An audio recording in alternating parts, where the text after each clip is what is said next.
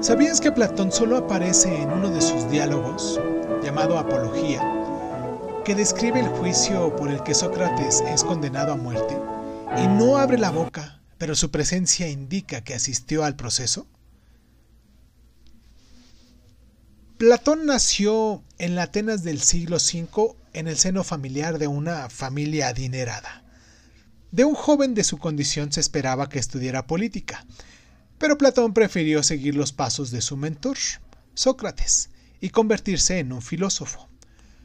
Los escritos filosóficos de Platón están estructurados a modo de diálogos en los que dos o más personajes discuten sobre un tema. La figura central, en su mayoría, es Sócrates, claro, y dado que Platón nunca participaba en los diálogos, los estudiosos se hacen una pregunta. ¿Cuánto de lo que Platón pone en boca de Sócrates consiste en realidad parte de su pensamiento y cuánto se limita sencillamente a informar sobre él de Sócrates. Muchos creen que los primeros diálogos platónicos constituyen un testimonio histórico preciso de las enseñanzas socráticas. Según estos estudiosos, más adelante Sócrates se convertiría en estas obras en un personaje literario al servicio de Platón. Y pues Platón es famoso sobre todo por su teoría de las formas, cosas abstractas e inmateriales a las que imitan los objetos físicos de nuestro alrededor. Otra teoría muy conocida de este filósofo se basa en el conocimiento que no es otra cosa que recuerdo. Platón creía que el alma era inmortal y existía antes de habitar el cuerpo. Es en esos momentos previos cuando el alma descubre las formas, cuando aún no se ha visto distraída o limitada por la percepción sensorial.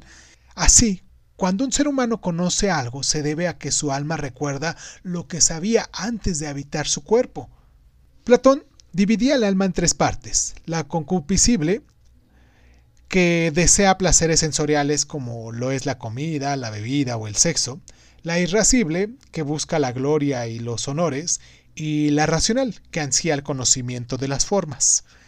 En el diálogo de la República, mm, Platón describe lo que necesita un alma para ser justa, dibujando eh, para ello una vasta analogía entre un alma justa y una ciudad justa. Una ciudad totalmente justa es la habitada por tres grupos de ciudadanos que se corresponden por tres partes del alma y que interactúan con armonía de la misma forma que éstas deberían hacerlo. Y pues bueno, en ambos casos debería ser la parte racional la que domine al conjunto. ¿Sabías que Platón fue el maestro de Aristóteles?